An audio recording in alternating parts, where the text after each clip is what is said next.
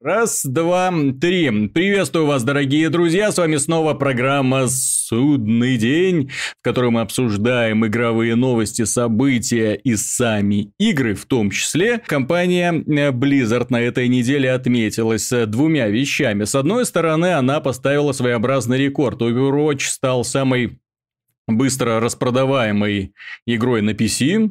Э, к игре уже приобщилось около 15 миллионов человек. Здесь не надо путать, это не те, кто купил, это те люди, которые эту игру попробовали. Эм, также считаются посетители китайских и корейских интернет-кафе. Это дело там до сих пор э, очень и очень развито, пользуется большой популярностью. Ну, в общем, да.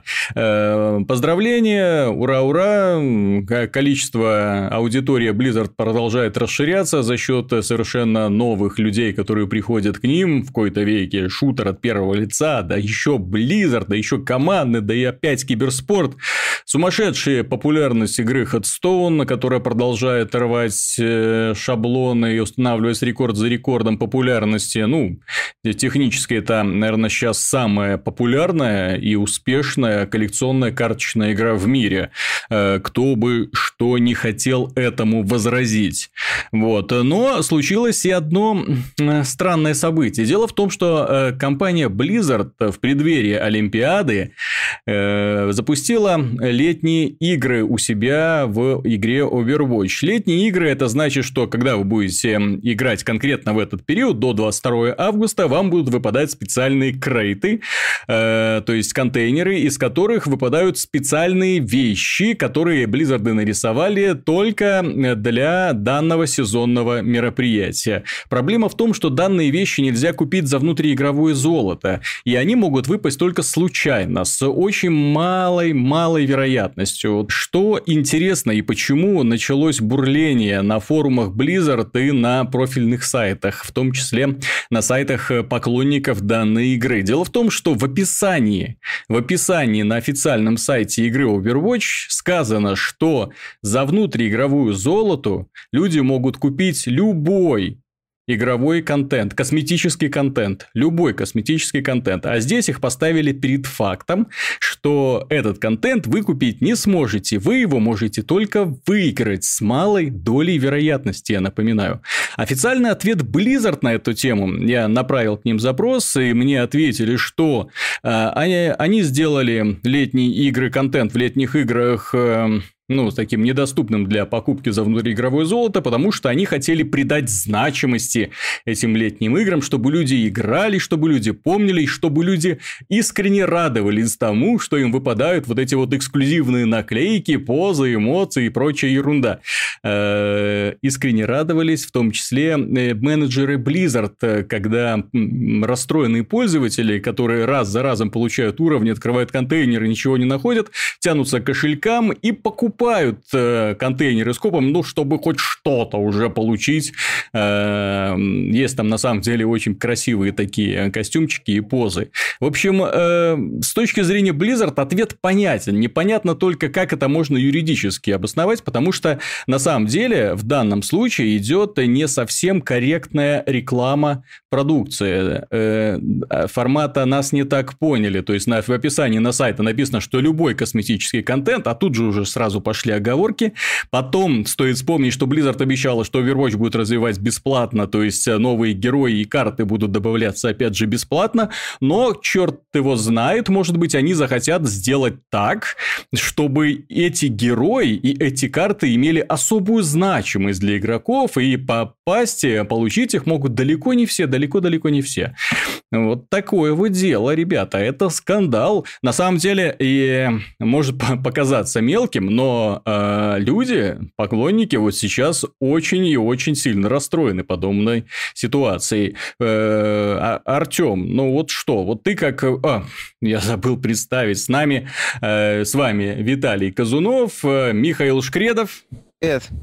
И Артем Дыдышко, главный редактор «Виртуальных радостей». Здравствуйте. Да, прошу прощения, дело в том, что мы уже заранее поздоровкались, вот уже давно э, сидим, обсуждаем, поэтому да, тут на запись программы пошла, я забыл представить людей. Артем, Ну, что мне сказать? Я пока что не вижу, э, чтобы там был перейден какой-то Рубикон, потому что э, если брать другие игры Blizzard, то это их э, прошлых играх обычная политика, делать к сезонам какие-то особенные рубашки или какие-то особенных маунтов для праздников в World of Warcraft. Я бы скорее удивился вот этому факту, что все можно купить за деньги. Это было что-то новое для них, но может они с этого пытались э, что-то получить, какой-то плюс того, что можно купить за деньги, вот такая у них политика. Но, по-моему, они, наверное, потом почесали репу и подумали, что мы больше потеряем на том, что у нас э, ну, не будет вот этого привлечения людей к контенту, к новому, через вот эти вот уникальные подарки, ограниченные сезоном. Поэтому Blizzard просто вернулась на свои прежние рубежи. И в Overwatch то же самое, что мы видим там в любой другой казуальной игре Blizzard. Э, ну как, то есть э, дело в том, что Overwatch, в отличие от Headstone, в отличие от э, Heroes of the Storm не условно бесплатная игра, она очень даже платная, она стоит э, достаточно дорого, то есть она стоит как самостоятельная игра.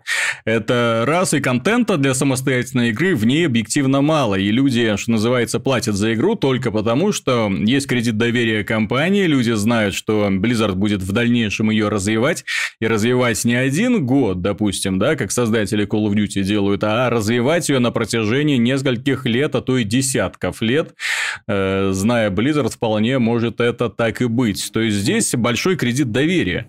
Вот. Но в данном случае, в данном случае... Э... Здесь же контент не затронут пока еще. Здесь э, всего лишь способ покупки. Ты или покупал, или выигрываешь. Как э, люди, которые купили Overwatch, они не в минусе, а скорее даже в плюсе. Наоборот, я бы больше... Мне не нравится Overwatch больше тем, что я купил, и потом я еще должен э, докупать какие-то скины. А здесь все честно, я купил, и я выбиваю, и все выбивают, и мы на равных. Не-не-не-не, ты, ты, наверное, не совсем понял концепцию. Дело в том, что э, внутриигровая валюта – это та валюта, которую ты получаешь в том числе из сундуков. То есть, это внутриигровое золото, которое ты потом тратишь на те костюмы, на те позы и эмоции, которые тебе хочется, да? Вот, да, добываются они достаточно просто. Для своих любимых героев очень быстро можно что-нибудь купить, выбить и заполнить всю эту коллекцию. Мне сундуки за внутриигровые покупаются там? А сундуки отдаются бесплатно по достижении одного уровня. И за золото внутриигровые не покупают? Нет, нет, нет, нет, нет. А, то есть, получается, что ты можешь сундуков закупить только за реал, да? Или за реал, много-много. Но смысла в этом не особо много. Дело в том, что люди, которые уже достигли там сотого, 150 уровня, уже ну, практически все, что хотели, все уже могли себе позволить. Вот. И поэтому сейчас э, здесь такая вот хитрость тем и связана, что когда поступили вот эти новые крейты, которые связаны, э, контейнеры, которые связаны с эм, именно данным летним мероприятием, получилось так, что ребята вынуждены тратить теперь денежки э, на эти контейнеры, чтобы получить их максимально много. Дело в том, что э, чтобы ну, увеличить шанс выпадения вещи, да, то есть которую ты не можешь купить за внутриигровое золото, ты должен как можно больше взять контейнеров. Набивать уровни очень долго. Вот очень долго, на самом деле. То есть, если в день э, при сравнительно такой вот неспешной игре, ну, где-то два уровня поднять можно, потратив на это часа два тоже. Ну, может быть, там полтора. Ну, вот, э, то есть, они идут достаточно медленно. И до 22 августа времени мало, да, хочется быстрее, быстрее, быстрее, авось повезет и так далее. То есть, э, ну, такое вымогательство я бы это назвал. И мне данный подход не нравится. А что мне еще в Blizzard не нравится, кстати, Вышел недавно патч для э, Diablo. Патч для Diablo за номером э, 2.4.2. Все его ждали. И, в общем-то, патч э, косвенно подтвердил то, что э, Blizzard... Косвенно подтвердил слухи о том, что Blizzard когда-то планировала сделать второй аддон для Diablo 3, а потом на это дело забила, а готовый контент просто распилила на части в рамках бесплатных обновлений. Потому что в этом патче уже идей новых 0,0. Грубо говоря, это правка баланса, это повышение уровня сложности до 13 -го. Вот, э, то есть было 10 уровней сложности Тормент, сейчас 13 э, уже уровней. Ну, вот, ну и, и, и все. То есть, э, если о чем-то говорить, то это там уже такие мелкие детали, вещам некоторые поменяли свойства, некоторые скиллы убрали, другие там другие или заменили. Ну, то есть, вот это, это, это нового контента вообще нету. Не новых патч вещей, не новых декораций. Нет, так, так патч бесплатный, так и предыдущие были бесплатными. Ну да, ну что не каждый раз э, там радовать. А вдруг они вот возьмут и на Близконе вот что-то уже подготовили специально и анонсируют. Ну да, Близкон ну да. уже анонсирован, а что на нем, собственно, объявлять еще пока совершенно непонятно. И Diablo 3 здесь первая идет в списке кандидатов то есть World of Warcraft будет Что World of Warcraft? World of Warcraft уже выйдет в августе и все наиграются. А что в ноябре объявлять? Не новый э. же аддон объявлять после того, как только что выпущен этот. Почему Starcraft нет? Тоже, а вот... почему нет? А как, почему, почему нет? Ну, сбивать себе же... Не, они так, так не делают. Они объявляют за год. Им не надо два года пиарить аддон. Угу. Поэтому единственный кандидат вообще разумно возможно это новый аддон к Diablo 3. Естественно, они э, как бы... Ну, это как бы косвенно намекает скорее в ту сторону. А, а насчет ты... того, что они попилили второй дон и всунули его в игру, я там днем с огнем не вижу, потому что, ну, извини, добавить там пару локаций, это не аддон попиленный. Ну, ничего себе пару локаций. Там же сетовые подземелья, сетовые, э, ой, не сетовые, а, а Кана и Куб. Это было очень э, несколько, ну, достаточно больших локаций, на самом деле, куча косметических вещей.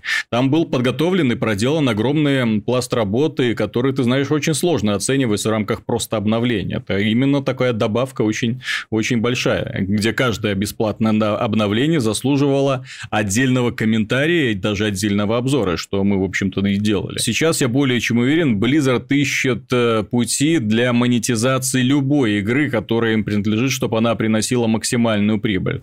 World of Warcraft ситуация более чем хорошо сейчас идет, да, это одна из самых прибыльных э, онлайновых ролевых игр.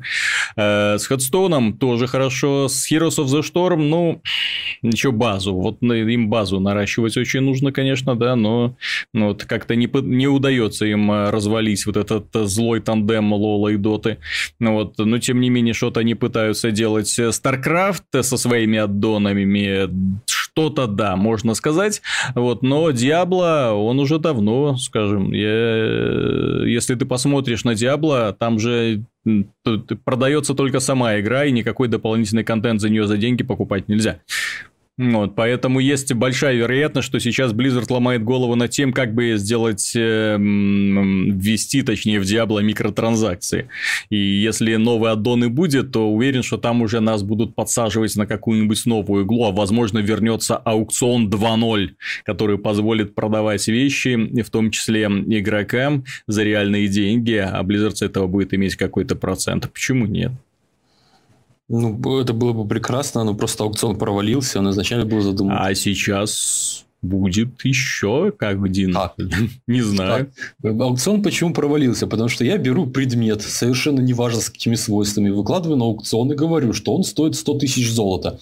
У меня его покупают, э, я его за эти деньги скупаю предметы все, которые есть, тут же выставляю в два раза большим ценником, у меня их все равно покупают. То есть там совершенно неважно какой, ты можешь ввести там, взять любую нулевую шмотку ввести там стоимость там 5 миллионов, у тебя все равно. Нет, так у тебя, кто ее у тебя купит? Кому Есть дебилы в мире. Ну, а, ну понятно. Ну, всегда найдется какой-нибудь придурок там на другом конце земного шара, который купит у тебя там, вот. Э, и получается, что человеку просто, чтобы быть в курсе, какие там ценники, но это нереально, сколько надо сидеть. Он смотрит, опа, шмотка вроде крутая, лучше, чем моя. Опа, куплю, у меня деньги, там есть золото на, на персонажа. Все. И то, что как бы эту вещь он выбросит там через час игры, ну, он этого же не знает просто, он как, как быстро растет в, в игре стоимость. В итоге получается там охрененное количество денег. Потом-то деньги, деньги выводить в реал, скупали все игры Blizzard из магазина Blizzard на халяву. Угу. Вот. Но не это самое интересное. Интересно же что? В том, что способы монетизации вот такие, типа, как вот ты говоришь в Overwatch, продавать сундуки и так далее, ну, они все, конечно, это как бы опасные такие э, веяния. Но все равно, э, если бы не была сама идея фри-то-плея прибыльной, то никто бы ну, не делал бесплатные игры. Естественно. Все, все, все должно держаться в рамках, чтобы это выглядело фри-то-плеем, а не pay-to-плеем. Вот. Если там скины, это ну, цветочки и там крылышки, они все еще могут продаваться за деньги, то ну, дальше этого просто никто сейчас в своем уме не уйдет, кроме каких-то японских издательств, которые могут там продавать что там, Street Fighter, да, вот. Но да, это очень плохой пример Street Fighter. Да, все это, остальные... это очень болезненный, я бы даже сказал, пример для, поэтому, в первую очередь, поэтому для поклонников. логично, что там, допустим, ввести было бы ну, в тот же World of Warcraft или в тот же Diablo, чтобы там можно было купить какие-то крутые крылышки за реал. И я бы не сильно расстроился, по большому счету. Но если ты там сделаешь, чтобы куб Konami там продается за реал, ну, это уже переходишь границу free-to-play. И у тебя уже получается, что, ну, как бы почти ну, такой наполовину pay to play, да, угу. и уже все, уже как бы будет отток куда-нибудь в другую игрушку понемножку. Например, например, например World, World of Warcraft. Да, в Grimdown... Ты знаешь, я не уверен, что Grimdown вообще может какую-то конкуренцию Diablo составить именно из-за того, что там игра сама по себе хорошая, но все-таки вот эта Близзардовщина, она привлекает. Это вот шмоты, шмоты, легендарки, анимации, вот эти. Ну, блин, вот когда ты начинаешь играть, конечно, в Диабло, там уже сложно остановиться. Я вот зашел проверить, что же в этом патче нового, быстро понял, что ничего нету, но тем не менее провел еще где-то в игре 2 часа, ну, слава богу, отпустила после этого. Миша, есть к тебе один вопрос. Да. Вот ты э, на этой неделе очень сильно мучился э, с игрой Бэтмен Telltale ну, не Series. сильно мучился. Первая игра вышла, первый, как эпизод. называется, первый эпизод, да, первый эпизод из э, нескольких серий. Что это такое? Интерактивная новелла про Бэтмена? Ну, скорее интерактивная новелла про Брюса Уэйна. А, то есть даже так. Собственно, да, это это, это, если подходить, если оценивать, что это такое вообще, то это еще один сериал от Telltale. В общем-то, если вы, если пользователи хотят узнать, что из себя представляет игра, то, это, то она из себя ровно это и представляет. Это тот же набор диалогов э, с выбором ответов на время моральных дилемм практически, без э, каких-то таких супер крутых последствий. И мини-игр, ну, таких очень простых мини-игр, где надо вовремя кнопки нажимать на время и несложных заданий. Вот. Но если оценивать это в, внутри, так сказать, системы интерактивных сериалов от Telltale, то это хороший представитель вот этой вот э, вот этого так сказать, поджанра, который Telltale э, придумала и э, с относительным успехом развивает. Вот здесь у нас э, акцент, понятное дело, на Брюсе Уэйне. Вот, э, во времена, когда он только-только уже стал Бэтменом, ну, то есть опять уже... молодой Бэтмен. Ну, не, не совсем опять молодой Бэтмен, но он уже как бы Бэтмен, все нормально, процесса становления нету. Но, с другой стороны, вся вот эта вот заварушка только начинается. То есть там Харви Дент, он еще одноликий, Uh-huh. У него лицо еще нормальное, он еще с Уэйном дружит и там мэром хочет стать. Э, Гордон э, пока еще не комиссар, э, о женщине-кошке вообще никто не слышал. Ну, это, собственно, как и о многих других э, злодеях. То есть это вот такой вот, э, ну, с моей точки зрения, очень правильный, э, правильное время действия. С одной стороны, идея вот о становлении Бэтмена не показывают, нам просто показывают элемент, что как бы Уэйн еще не до конца пережил вот эту смерть родителей, вот эту вот всю, всю вот эту часть, которая у него в детстве, с ним в детстве случилось. Но, с другой стороны, нет вот этого очевидного процесса становления, типа надо, не надо. Напротив, там в паре моментов можно повести себя с Альфредом, сказать, ну так надо, этому городу нужен такой герой. И все. А там Альфред э, говорит, что как-то вы слишком, слишком круто берете. Какой город, Мастер, такой герой. Мастер Уэйн. То есть, ну вот, и в принципе, как я это и в обзоре отмечал, а, Бэтмен цепляет тем же, чем цеплял лично меня э, сериал «Вульф и Мангас». Вот этот вот, если помнишь, тоже нуар-детектив про волка. Мгм. Про злого и страшного серого волка. Ну, там была вселенная, конечно, оригинальная, не свойственная видеоиграм. И сама идея ближе к хранителям, скорее. Ну, э, вот э, где ты в Вульф Мангас не столько ты тебя захватывала идея, что ты можешь повлиять на повествование, точнее, ты не можешь повлиять, это тебя то есть, как это сказать...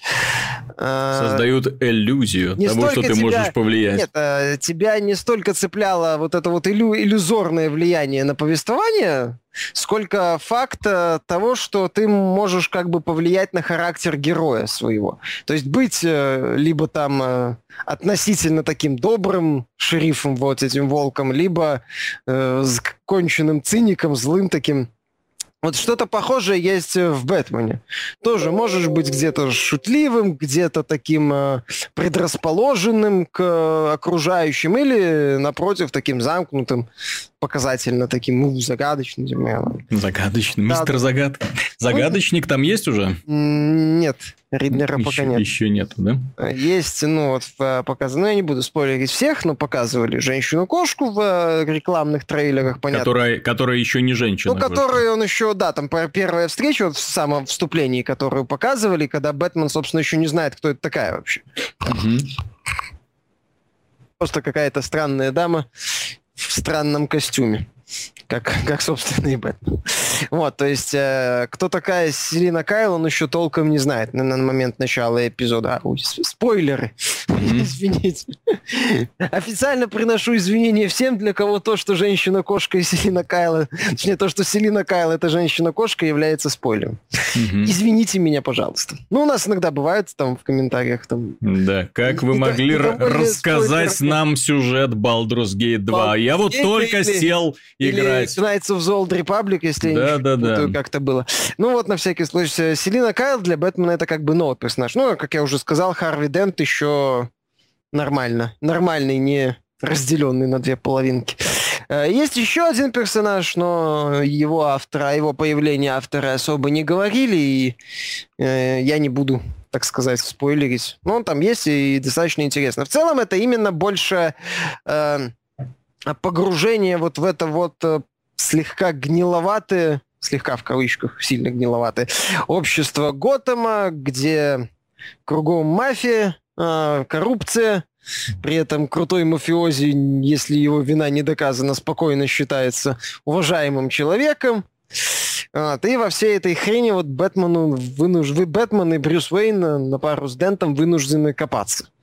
А, пытаться там сделать Готэм лучше, попутно э, противодействовать а, злодеям, пытаться разобраться в каких-то планах э, этих вот злодеев. Все достаточно интересно и меру увлекательно.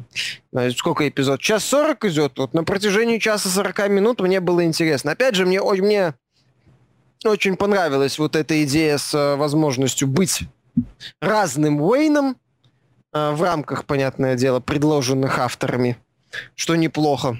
Э, Как я уже говорил, в Вульфе это было тоже интересно сделано. И вот мне эта идея понравилась. То есть если вам нравится неплохой сценарий и вот эта вот э, возможность э, сделать в каком-то смысле своего Бэтмена, понятно, что в очень ограниченном варианте, но своего все же с какими-то особенными, особ, ну, особенной реакцией, как вам хочется в той или иной ситуации, то вот этот вот первый эпизод, он в целом будет интересным, мне кажется. А, слушай, а есть у меня к тебе один нескромный вопрос. Что бы ты людям посоветовал? Поиграть в э, нового вот этого Бэтмена или пойти смотреть фильм «Отряд самоубийц»? Не знаю, я «Отряд самоубийц» не смотрел. Еще не смотрел, не но, смотрел. но отзывами отрицательными уже все полнится интернет. Ну, там смешанные отзывы, скорее, посмотрим. Мгм. Я, я, что я могу посоветовать? Там есть Марго Робби в образе Харли Квинн. А купи себе статую. Вот компания Ника недавно представила Харли Квин в полноразмерном виде. Ее можно щупать со всех сторон, э, поставить в углу. К сожалению, я не совсем понял, она двигается, она резиновая. Что с ней делать? Обычно. В том-то и дело, что она не резиновая. Она не резиновая. Так зачем тогда в полном Знаешь, Виталик, эту песню «Кукла Нюра», ну. «Кукла Лера»? надувная с подогревом. Ее ж будут покупать просто совсем отчаянные фанаты. Угу. Не знаю. Я не знаю, зачем э, цельная статуя за 1300 долларов. Э, там, там у нас правильные советы давали, проще соответствующих ну, да, да, да. позвать. При, пригласить к себе, да, чего? Причем да. нарядить их как надо, и там ну. на несколько сеансов хватит. Так можно и не косплеерш, можно сказать, дорогая, не хочешь одеться в костюмчик Харли Квин, а? А, а я побуду Бэтменом. А, скорее Джокером. Джокером, Бэтмена зачем? никогда не было. Я не знаю, по крайней мере, ни одной арки, чтобы у Бэтмена были романтические отношения с Харли. А он, ее, не, а он ее ни разу не наказывал, что а, на, наручниками не приковывал? А, Ты мистер что? Грей, вы об ну. этом? Ну, можно, в принципе. Тем более у Бэтмена с гаджетами проблем нет. Идея, да, можно, развивать сколько угодно. Там много чего интересного может быть. Да. Я тебя отучу преступничать, да? Ну так. Слушай, а чего... Я, я не знаю насчет э, «Стряда самоубийц», я не смотрел. Я собираюсь, я пойду посмотрю. Угу. Я чувствую, что я выйду, что у меня так же подгорит, как от «Бэтмен против Супермена», но посмотрим. Лишь бы не как от этих самых «Охотников за привидениями». Лишь бы не так. Ну, да. Это иначе будет совсем больно. Вот. Э, что касается интересных новостей. Касательно No Man's Sky. Э, нашелся на просторах сети один чудак, который первую копию, которую выставили игры No Man's Sky на eBay, купил за 1250 долларов за право, что называется, за первым или среди первых. Наверняка у игры были всякие бета-тестеры. И просто люди увлеченные, и друзья, родственники разработчика. В общем, не первые, но среди первых поиграть в эту новую увлекательную игру, которая вскоре выйдет на PC и PlayStation 4. Напомню, что это симулятор полетов в космосе, где нужно бегать по планетам, собирать ресурсы, апгрейдить пушки, летать э, на другую планету, и как цель нужно добраться к центру галактики.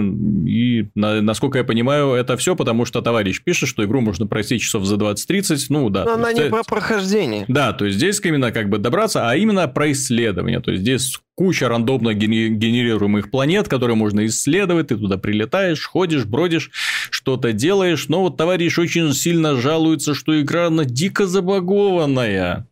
И вот он за 1250 долларов получил лютый геморрой на свою голову. Точнее, не на голову геморрой получаю, да? Вот. Э, в общем, все ему не очень-то сильно и там и нравится. Вот. Э, ну, будем ждать. Благо, на следующей неделе игра уже выйдет. Посмотрим, что она будет собой представлять. Миша, я тебе искренне сочувствую заранее, потому что знаю, что тебя подобные бесцельные игры э, дико раздражают.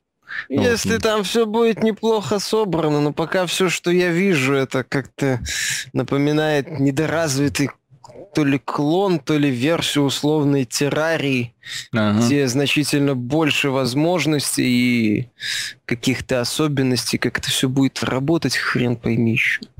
Ну как? Как я жду No Man's Sky. А, самая ожидаемая игра года. Судя по отзывам товарища, там все очень плохо работает, огромное количество багов. Покупаешь апгрейд, апгрейды наоборот, даунгрейдами можно Но они называть скорее. Они выпустили уже первый патч, точнее заявили, что ну, типа, да, закончили да, да, да. работу над ним. Угу. Я верю. Если я это верю. все, если там будут э, апгрейды не только линейные, не формата там плюс один, плюс два, плюс три, вроде там есть все-таки апгрейды под корабли, если это все угу. как-то будет работать, то может может быть. Ой, я, я себя успокаиваю. Прелесть себя сурового ПКшного гейминга. Если симулятор козла продавался и имел успех, ну, симулятор ну, козла позиционировался как тупое развлекалово, вышедшее на... А это нет, это позиционируется как то, что ты будешь просто летать, опа, новая планета, опа, а что на ней? Ой, я сделаю скриншоты, ой, я повешу на форуме. Чего скриншоты? Ты графику там видел? Ну что? Ну зато планеты уникальные. Уникальные.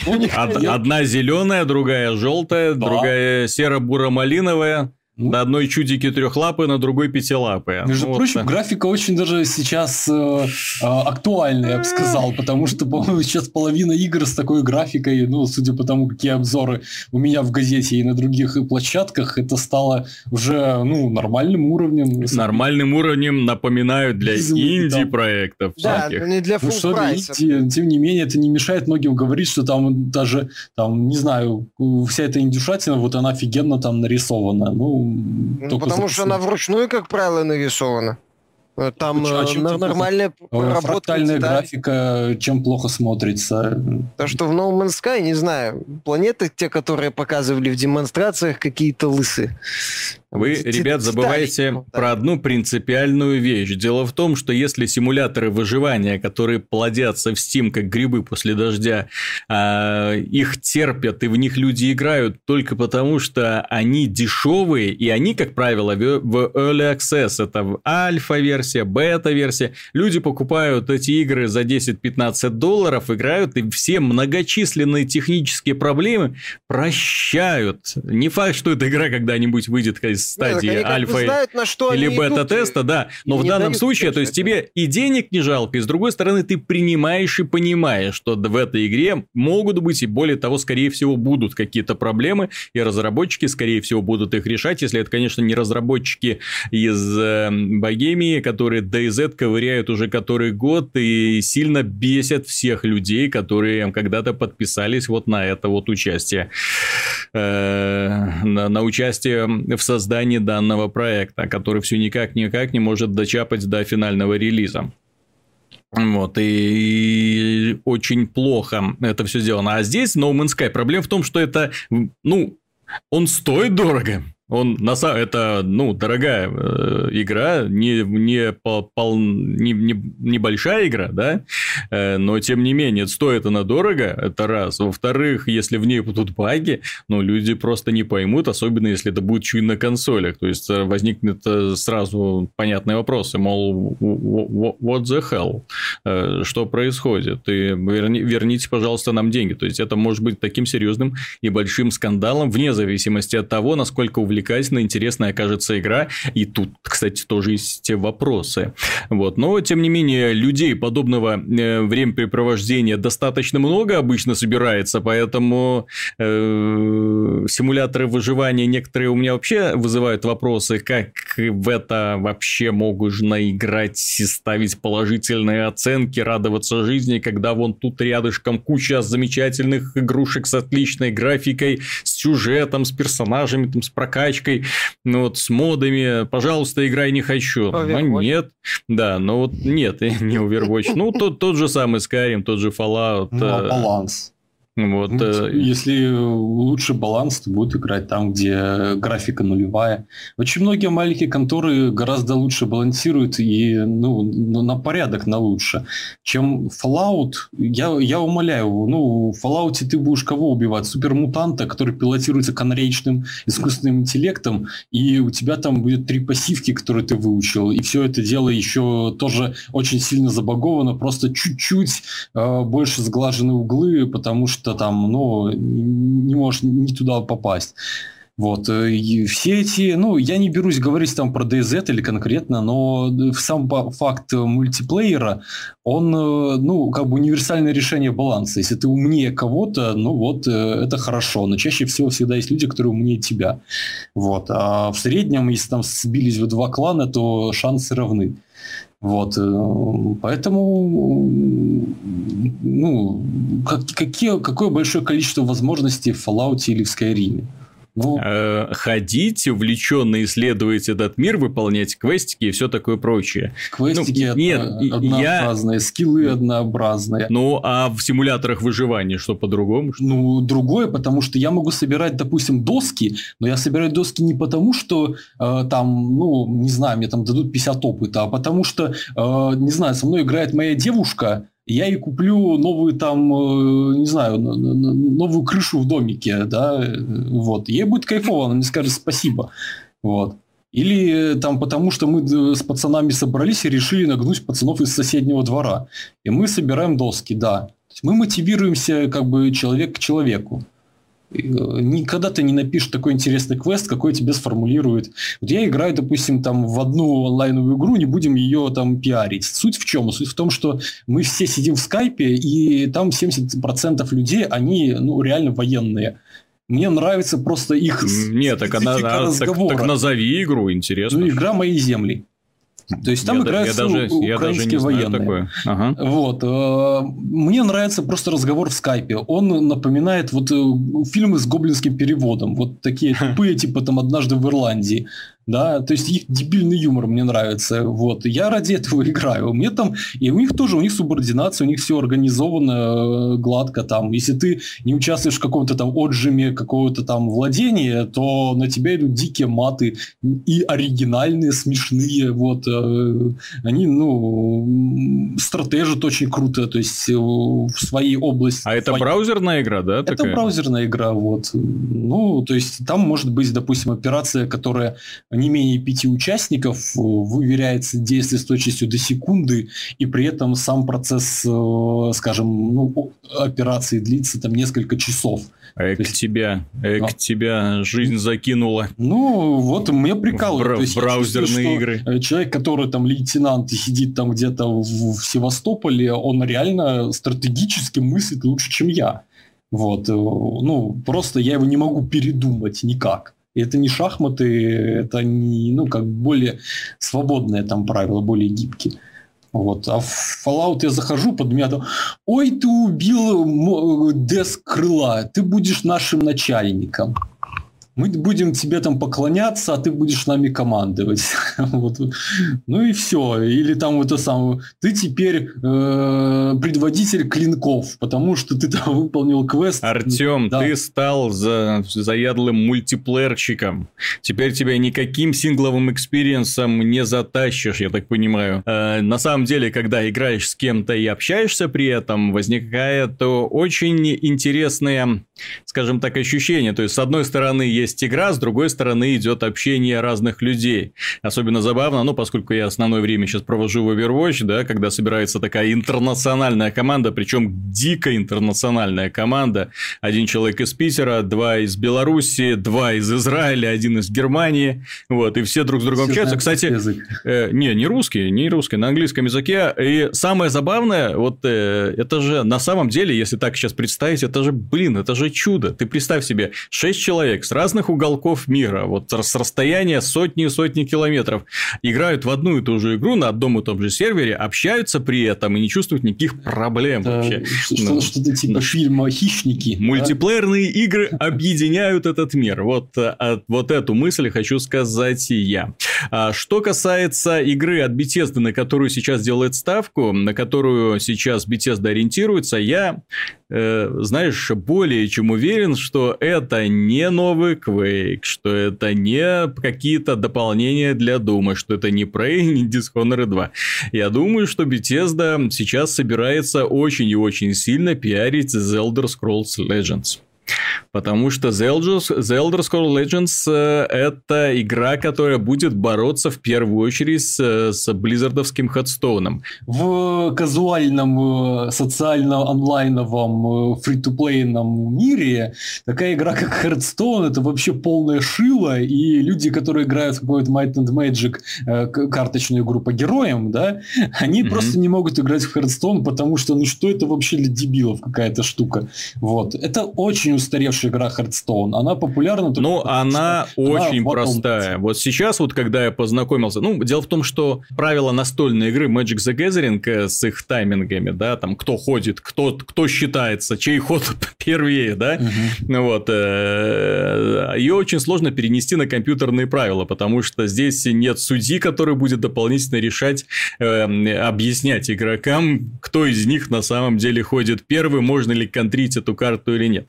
В общем, поэтому э, механика Ходстоуна, она на первых порах была, знаешь, такая вот, э, ну, упрощенно интересная. То есть, это были очень-очень простые правила коллекционной карточной игры. И, ну, люди думали, что со временем, ладно, вот первый этап, да, потом это все будет расширяться, наворачиваться, будут выходить новые карты, новые способности, новые комбинации, вот это все дун-дун-дун-дун-дун. Ага. И? Вот, но, к сожалению, так не получилось. Внезапно оказывается, что старые легендарки, которые у тебя были для новой колоды, уже не катят, тебе нужны новые бустеры. В новых бустерах э, э, будешь получать эти самые новые карты, составлять новые колоды. И вот этот бесконечный процесс коллекционирования приводит к тому, что старые карты понемножку так становятся неактуальны, особенно близзардовские патчи, которые берут и резко делают хорошие карты нулевыми, да. Вот, и тебе приходится покупать, э, ну, за золото, если хватает времени, или за реальные деньги эти бустеры в спешном порядке, чтобы твоя колода была не такая уж отстойная на общем фоне.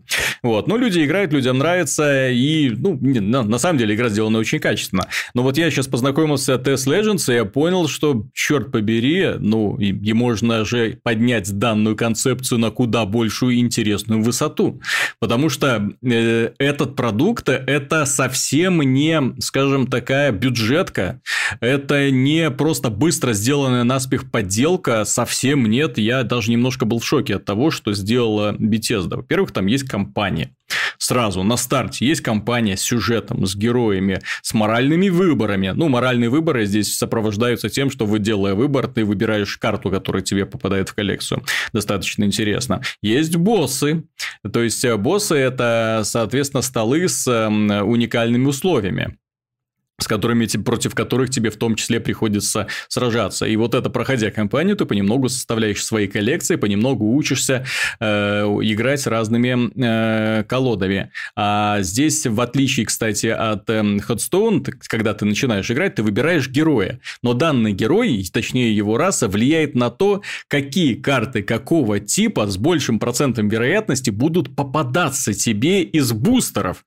То есть, если ты играешь эм, э, персонажем, который ориентирован там на, на магию, да, то ты берешь эльфа э, высшего, и открывая бустер, тебе с большей вероятностью будут попадаться синие карты э, магические, да. Если ты играешь, например, за какого-нибудь э, э, яростного норда, то тебе будут попадаться такие мощные, сильные вещества, ой, существа. В общем, вот э, более вот это вот такой процесс управляемого вскрытия бустера монстров мне очень понравился. Ну, героя потом можно менять, если захочется, но тем не менее, то есть, если тебе хочется быстро собрать э, колоду ну, определенного типа, это хорошо. Во-вторых, здесь нет вообще понятия героя как такового. То есть, когда один герой, все, ты играешь колодой, картами только для него предназначенными. Ты можешь собирать колоды из э, нескольких цветов, ну, точнее, из двух цветов. То есть, там много-много разных цветов. Каждый цвет определяет свою стихию, грубо говоря, да. Кто-то на силу, кто-то на магию, кто-то на отравление, управление, кто-то на жизнь. Э, собственно, они имеют название стандартных э, характеристик для серии Elder Scrolls, то есть сила, ловкость, э, выносливость, интеллект и так далее. Да?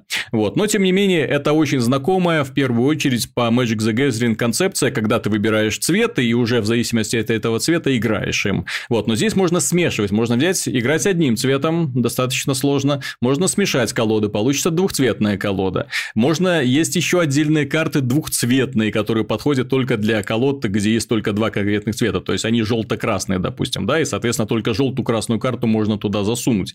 Есть бесцветные карты тоже, которые можно комплектовать все это. А в итоге количество разнообразных комбинаций просто сумасшедшее получается.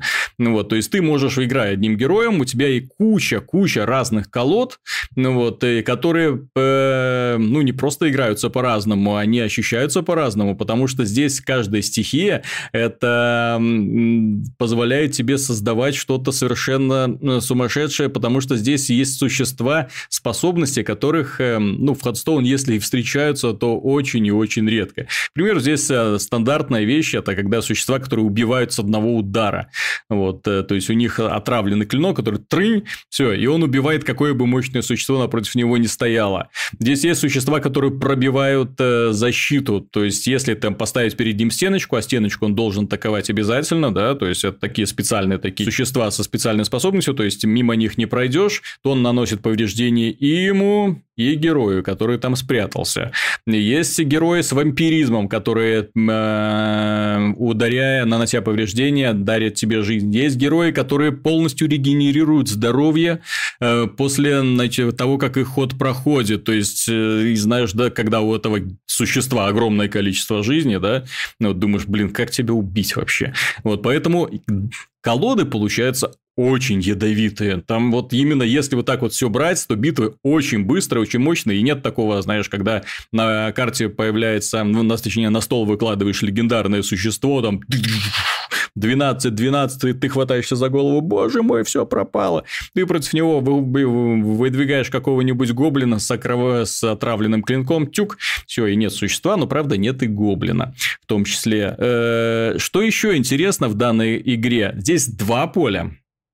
Э, есть поле, ну, игровой стол, да, делится на две ровные половины, которые называются линиями, да, то есть одна линия атаки, вторая линия атаки. Существа, которые находятся на одной линии атаки, не могут атаковать существ на другой линии атаки. Вот, э, и с каждой стороны э, могут быть какие-то свои определенные условия.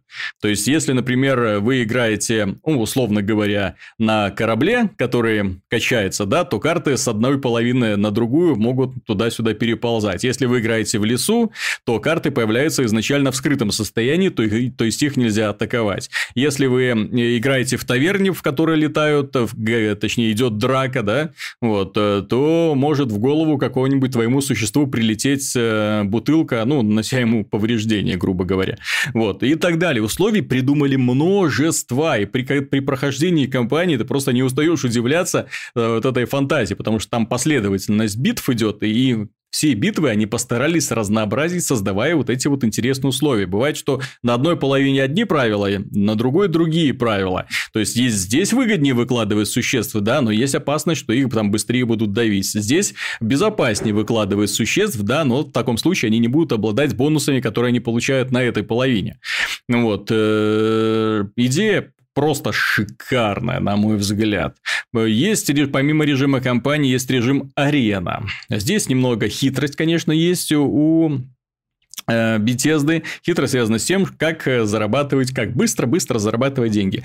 Э, у Hearthstone есть тоже арена, да, все знают, что это такая штучка, куда ты покупаешь вход за 150 золотых, заходишь, собираешь случайную колоду из случайных карт, которые тебе выпадают, то есть там три на выбор, и вот делая выбор, ты составляешь колоду быстренько, играешь, в зависимости от того, сколько противников победил, ты, в общем-то, получаешь соответствующую награду. Здесь арена представляет собой своеобразная мини-компания. То есть здесь ты играешь против искусственного интеллекта, против девяти э, подобранных против тебя противников. Причем эти противники также имеют э, столы, на которых с разными условиями. Э, босс вообще какой-то сумасшедший демон, да? Вот, ты проходишь все вот эти девять испытаний, тра-да-дам, ты победитель, ты молодец, поздравления, куча-куча всего. Там наград реально много, там на тебя все это валится, ты радуешься и думаешь, блин, хочу еще повторить, хочу еще повторить. Заходишь в магазин, а билеты на арену продаются только за реальные деньги. Вот это гениальная идея э, для условно-бесплатной игры, потому что на самом деле я более чем уверен, что люди будут на этой арене проводить очень много времени, сражаться против специально подобранных против тебя противников очень интересно. У тебя есть всего три попытки для того, чтобы пройти их всех, но тем не менее вот награда в этом случае более чем существенна. Вот. Э, само собой, есть стандартные битвы против других игроков, есть режим тренировки. Э, в общем, ты знаешь, еще немаловажный момент, э, который меня лично очень радует, это арт-дизайн.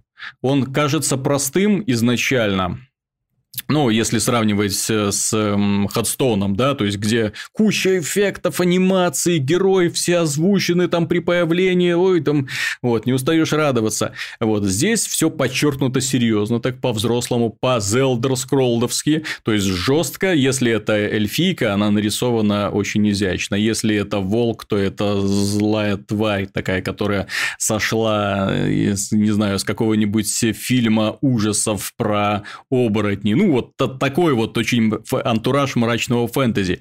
И он на самом деле очень мне импонирует. В данном случае, то есть в халатности не э, обвинишь, не, ну, даже несмотря на то, что э, создатели данной игры скопировали интерфейс, э, ну, чуть ли не доскональной игры, реально. Вот это как создавать колоды, структура компании, да даже Blizzard.net, вот этот лончер, который запускает эту программу, он один в один слизан с, с лончера Battle.netовского. То есть, ну, зачем, зачем придумывать велосипед? Да, вот же, смотрите, хорошая идея, давайте возьмем, не, за, не, не засудят, претензий не предъявят, нет, ну, все, берем и идем дальше. Ну, вот такие вот дела. А, еще один моментик, который мне очень сильно понравился. Дело в том, что здесь при составлении колоды не 20 карт в колоду ты вкладываешь, а 50 карт. 50 карт, причем только три копии одной вещи. То есть колоды на самом деле Ой, получается... 30 в Хардстоуне. А, в Хардстоуне, ну 30, да, ой, извините. Вот 30, а здесь 50. И поэтому огромное количество тактик можно впихнуть уже в формат одной колоды. Еще мне очень понравилась фишка, э, с, связанная с рунами. Дело в том, что у каждого героя есть 30 жизней, и каждый раз, когда ему снимают 5 жизней, у него сгорает одна руна, и он моментально тащит карту из колоды, она ему сразу попадает в руки. И у некоторых карт есть возможность э, специальная, что называется, способность, вот заточенная под вот эту вот особенность, э, что их можно сразу же разыграть. Вот тебе нанесли, допустим, 5 повреждений, ты тянешь вот эту карту и сразу же можешь ее выложить на стол, не заплатив ни, ни капли маны. То есть, грубо говоря, ты можешь сломать противнику всю атаку, можешь э, этой картой, ну, зависит от того, какая она, да, сразу уничтожить существо, э, пристрелить его, заморозить э, или заморозить вообще всех противников, или наоборот восстановить себе жизнь, или выложить какого-нибудь Борова на переднюю линию обороны. То есть, вот возможность игры даже во время хода противника, вот это еще одна гениальная находка, я считаю. Мне очень понравилось. В итоге битвы, они не просто не затягивают, растягиваются они очень быстро. О том, что здесь нет э, лимита на набор манны, то есть, э, ну, в Ходстоуне, да, больше 10 кристаллов ты получить не можешь, вот здесь э, до бесконечности, я так понимаю, их можно набирать, но у меня вот просто я об этом узнал случайно, потому что битвы э, больше 10 ходов тут просто не затягиваются. Вот один раз там 13, я такой, о, смотрю, уже 13 маны. Вот, получилось, чтобы разыграть карты. В целом, очень-очень крепкий, очень мощный проект, я даже даже удивлен, что Bethesda э, сделала его так э, быстро, ну, сравнительно, да, то есть анонс на E3 состоялся, и бац, и уже игра. Ну, вот, и уже практически готовая игра. Люди, которые сравнивают ее с Ходстоуном, ну, тут э, нет, она очень много общего имеет именно с Magic the Gathering. С Ходстоуном, ну, только интерфейс, да, который слезали, слезали очень точно.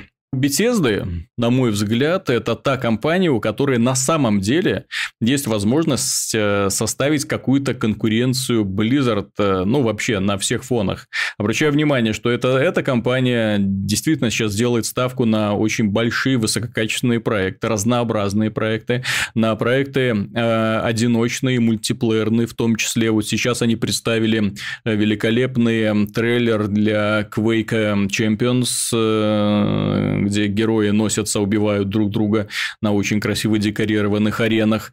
Эм, вот, э, то есть, они вполне себе так понемножку-понемножку расширяют свою базу, не забрасывают. Вот The Elder Scrolls Online понемножку тоже развивается. Непонятно, правда, до какой степени, может, они его в конце концов и закроют, и что-нибудь новое там организуют, но у них вот The Elder Scrolls это на самом деле очень большая устоявшаяся вселенная с огромным количеством поклонников. Я все-таки напомню, что в Steam Steam The Elder Scrolls э, Skyrim до сих пор одна из самых популярных игр. Люди играют и не могут нарадоваться, поэтому делать ставку на э, э, The Elder Scrolls Legends очень и очень верно, с моей точки зрения, потому что мне было приятно увидеть и знакомых героев, и существ, и вот эти приколы, да, то есть я раньше был тоже путешественником, как ты, пока не получил стрелу, стрелу в колено, то есть они на этот момент тоже обстебали в формате этой карточной игры, но это и в Думе, в общем-то, они над этим неплохо так поражали в формате э, Э, пасхального яйца. В общем, ребята молодцы, и я с нетерпением жду, когда эта игра выйдет из стадии беты и зарелизится по полной программе. Пока мне все очень нравится. Вот, Миша, ну есть у меня для тебя хорошая новость. Я знаю, ты небольшой поклонник именно карточных игр, да? Угу. Но ты большой поклонник справедливости. Да, вот студия-разработчик ненавистной тобой игры Ghostbusters э, обанкротилась. Ожидаемо. Внезапно, да? Вполне логичный. Не успел исход. ты ее поругать, и тут их настигло возмездие. Да, быстро. Ну, ты не думаешь, что все так легко. Обанкротился, это значит, что не хочет э, платить инвесторам. А кто с деньгами куда смотался, ты не знаешь. И какие там были кому откаты, ты тоже не знаешь. Вот. И люди, которые на этом деле заработали, выпустив плохую игру, ничего, в принципе, не отличаются от российских кинорежиссеров, которые тоже выпускают шлак, э, оказываются в минусах, но ездят на Бентли. Поэтому ну, ну, открутился это еще не кара. Нет, так это не кара. Дело в том, что меня удивляет, что Activision с ними вообще связалась. Дело в том, что в портфолио этой компании э, нет ни одной игры. Они работали на китайцев из Tencent, вот этих знаменитых товарищей, которые покупают подряд все более-менее прибыльные мультиплеерные проекты. Ну, не более-менее, а самые прибыльные мультиплеерные проекты, да. Вот, типа Clash of Clans э, за сколько там миллиардов долларов, там 9-10, по-моему, да. Ну, вот, э, ну, то есть цены такие невероятные. И вот они делали сначала для них какую-то доту, потом они делали еще одну игру для Атласа тоже что-то дота подобное. Потом их позвали делать игру по Гостбастерам, с чем они, естественно, не справились. И, в общем, их настигла кара, когда пришли товарищи из всех этих компаний и сказали, товарищ, а вот давай-ка ты верни все деньги, которые мы в тебя вложили. Внезапно оказалось, что денег них, них нет. И вообще, извините, ребят, все, мы объявляем банкротство, до свидания, пакуем чемоданы и уезжаем на своих Бентли, да? Всем спасибо, все свободны. Естественно, естественно. Э, Еще одна новость, которая меня не сильно порадовала на этой неделе. Ну как, не сильно порадовала. Она меня порадовала с точки зрения того, что я наконец-то увидел, что инженеры Microsoft могут. Э, вышла в США э, консоль Microsoft Xbox One S. Данная консоль предсказуемо оказалась маленькой, компактной, на самом деле хорошо собранной, по мощностям чуть-чуть сильнее чем оригинальный Xbox One, судя по тестам Digital Foundry, а, там на самом деле FPS, э, ну, там, ну, выигрыш есть, короче, то есть есть какой-то бонус, да, вот, 1-2 FPS там иногда удается добиться в играх, э, иногда там пропадают просадки, в общем, хорошая консоль на самом деле, вот, э, но тут появились люди, которым все это не нравится. Как обычно, новости касательно успехов Microsoft полнятся ребятами, у которых на полке стоит PlayStation 4. И поэтому успехи Microsoft тут же оборачиваются их э, проблемами, да? То есть сразу же, как, что бы вы им ни показали, все будет плохо.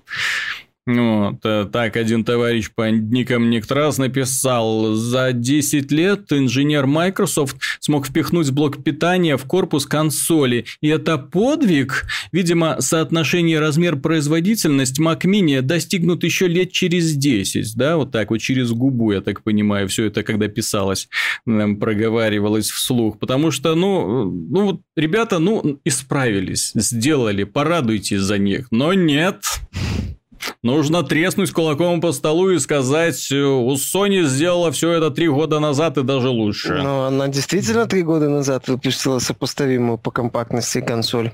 Угу.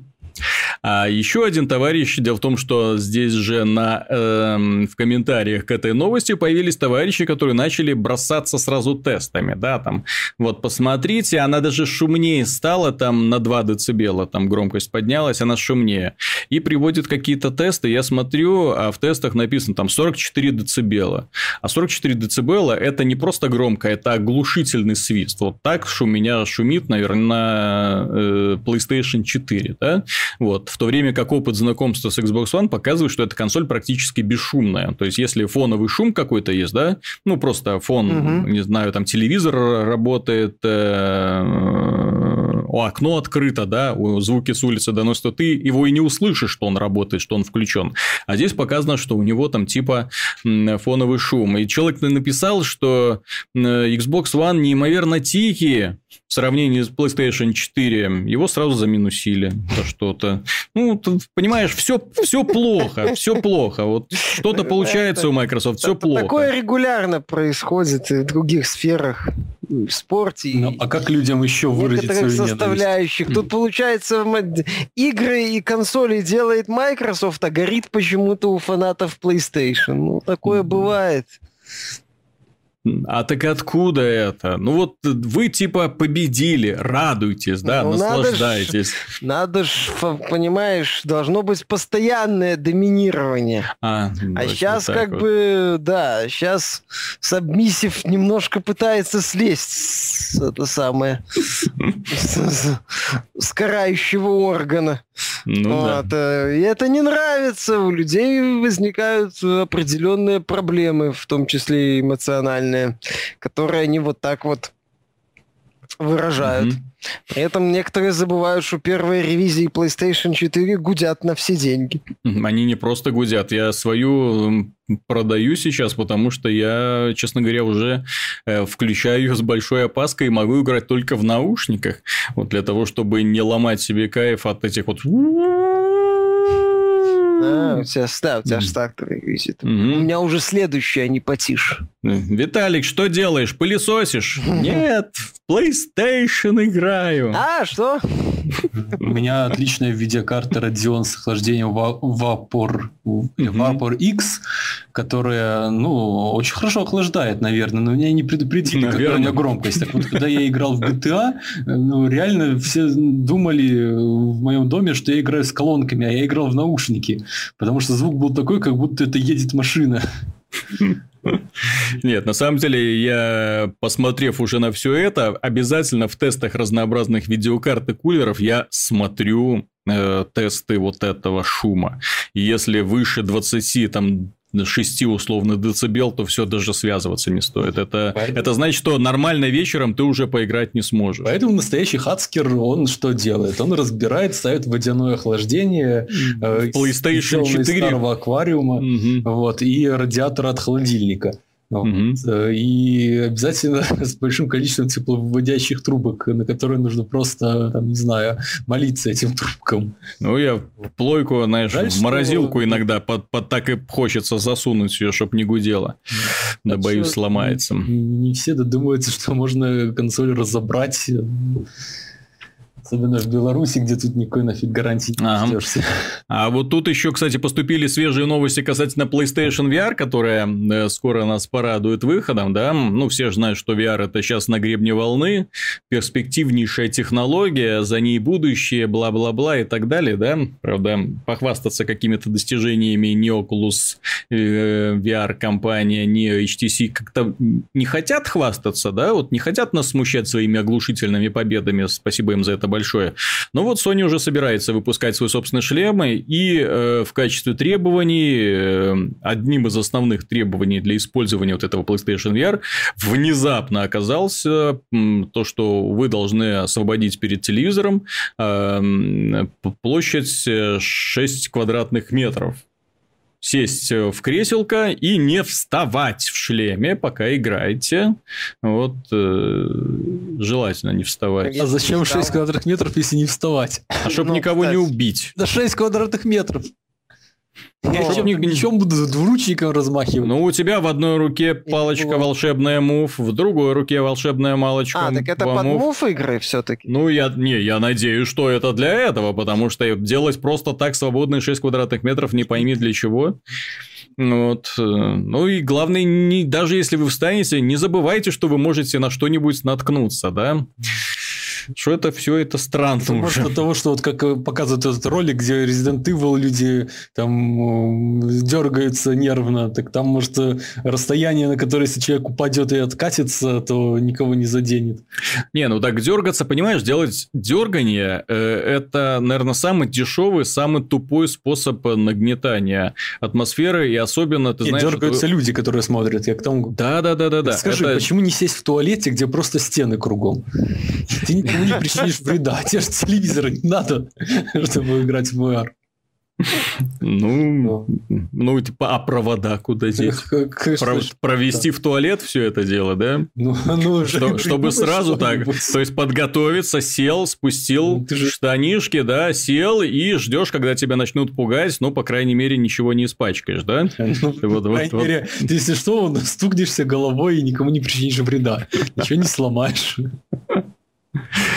Не, на самом деле, ты знаешь, э, и вот и то, что они собираются продвигать PlayStation VR при помощи хорроров, э, я вам скажу, да ну вас нахрен.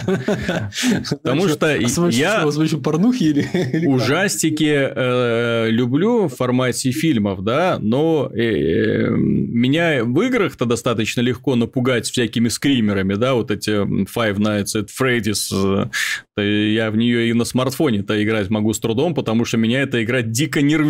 Ну, и реально, там, когда смотришь, смотришь, дело, смотришь, она пугает, смотришь. Она нервирует. Вот, а потом хрена с тебе в лицо, и все, геймово. Вот. И когда игра типа Resident Evil будет развиваться по такой же схеме, идите вы нахрен. Вот я себе представил вот это, когда же не на экранчике смартфона все это будет развиваться, а вот именно прямо в лицо тебе все это будет выпрыгивать. Идите нафиг. Что-нибудь веселенькое и простое мне, пожалуйста, дайте, без всяких вот это, а то сердце уже э, не, не выдержит. А, а кому потом... это все? И что-то как-то... Ну, если на людей работает Five Nights at Freddy's, и они визжат, кричат, и все такое. Посмотри, на Ютубе достаточно роликов про то, как люди играют и чуть ли не э, их скоро увозят в итоге. Вот, то здесь я думаю, что будет очень много веселых случаев э, среди фанатов, когда такие Эм, приходят, а там трупик человека, который заигрался немножко и сердечный приступ получил от разочарования, от того, что его нашел очередной призрак. Ой. Ну, а, а там же, понимаешь, здесь же фишка основная VR в том, что у тебя полное погружение, то есть ты на самом деле оказываешься в этом пространстве, и тебе вот прямо в лицо вот прыгает эта хрень. Ну, если ты смотришь в шлеме PlayStation VR, э, грубо говоря, на симулятор того, что ты находишься где-то на вершине небоскреба на самом его краю, и у тебя начинает голова кружиться, да, ну вот это примерно вот такого уровня погружения. Ну, известный ну, психиатр вот. Сергей Лукьяненко еще в 97 году предупреждал, ставьте, ставьте предохранители, э, вот какой-нибудь пульсометр подключаешь, он в нужный момент врубает нафиг. Во-во-во-во-во-во-во-во-во. Вот я, ты знаешь, вот за это. Мне э, что VR, что обычный схимер это... Э, не сказать, что как-то меня это привлекает, мне поэтому все эти симуляторы бега ходьбы, которые пытаются позиционироваться как хорроры, типа там Outlast какой-нибудь, что там еще было из такого Layers of Fear относительно известного. Мне это нравится именно симулятор, это survival horror, типа того же Resident, где сложная система, и тебе интересно, и ты можешь дать сдачу монстру, а можешь и не дать. А если попытаешься дать сдачу, то монстр тебе может навалять в ответ. И вот за счет вот этих вот... Э, а система вот этой, ну, когда ты вроде можешь, а вроде не можешь, думаешь, э, ввязываться, не ввязываться, попытаться оббежать. Если попытаешься оббежать, то тебе наваляют. Если попытаешься драться, то тебе тоже могут навалять. А, mm-hmm. ты, за счет вот этого, вот это именно создает вот эту такую гнетущую, ну, не гнетущую, а атмосферу страха, что ты боишься постоянно чего-то нового, какого-то нового монстра, с которым, опять же, можно драться или обязательно драться, или он тебе там наваляет с одного удара если ты э, промахнешься или неудачный выстрел, неудачно использовал оружие, там разрядил всю обойму, монстр тебя поймал на перезарядке. Меня вот, э, вот это вот цепляло и в первых Резидентах, и в четвертом Резиденте, и в Silent Hill, а, где тоже была достаточно простая боевая система, но за счет вот этой вот э, так, так, так называемого survival horror элементов выживания, это mm-hmm. все работало, это было увлекательно. Вот, возможно, если бы там какой-нибудь Silent Hill под VR полноценный, э, с вот этой вот боевой системой интересной. Кстати, насчет VR и хорроров э, с элементами выживания. Condemned 2. У, вот, да. вот, там, где файтинг от первого лица фактически, и где э, тоже и драться надо, и именно боевая часть присутствует и реализована достаточно хорошо. Вот Condemned 2 для VR меня реально привлекал. А вот Но... Ну. симуляторы ходьбы, где неожиданно в лицо может прилететь э, резиновый член, ну это прикольно, наверное. Ну, в придурках же в каких... А, в третьей части же в придурках была прикольная, прикольный момент, где они снимали 3D-камерой полет резинового члена, как будто тебе в лицо. Вот. Поскольку у нас фильм не прокатывали, я это видел только в 2D, но потом смотрел э, документалку о создании, и было прикольно. Вот так это, это, в принципе, для меня вот э, все вот эти вот попытки напугать скримеры неожиданно это да Э, ну, дернулся и все. Но опять же, ты знаешь, что тебя напугают. Ты э, не боишься последствий, особенно во всех этих, опять же, симуляторах ходьбы. Ну, ты знаешь, что тебя могут грохнуть, и ты пойдешь дальше.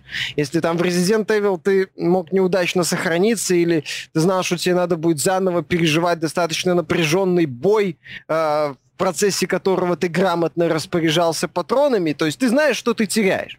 В этих вот скримерах ты ну, не теряешь ничего, кроме прохождения по изученным уже э, коридорам туда-сюда. Вот и все. Поэтому даже если ты можешь умереть, во многих-то э, хоррорах э, так называемых ты, ты и умереть не можешь. Вот. Ну Просто да, ходишь, тебя пытаются напугать. Вот, то есть это вот это, это вот уровень, как если бы, не знаю, вот чем-нибудь таким вот по лицу пытались бить, но это, это, это немного раздражает, я бы сказал, но никак не пугает. Ну, точнее, пугает вот мгновенно. Вот он слегка дернулся и все. А именно вот атмосфера такой, что ты постоянно в напряге, постоянно у тебя в голове куча составляющих, ты их должен как-то собирать, э, чтобы выжить. Вот это вот было бы хорошо, но этого как-то пока не наблюдается. Собственно, Resident Evil идет к тому, что мы будем, судя, возможно, ходить, хотя они обещают сражения, но Капком любит обещать. На этой весьма позитивной ноте, да, рассказ про летающие резиновые члены. Я, честно говоря, не ожидал, что они вообще всплывут в этом разговоре. Вот. Но тут Миша перехватил слово, да? Так что, дорогие друзья, на этом все. Надеюсь, вам было интересно. С вами был Виталий Казунов, Михаил Шкредов. Пока. И Артем Дыдышко. До свидания. Спасибо за внимание.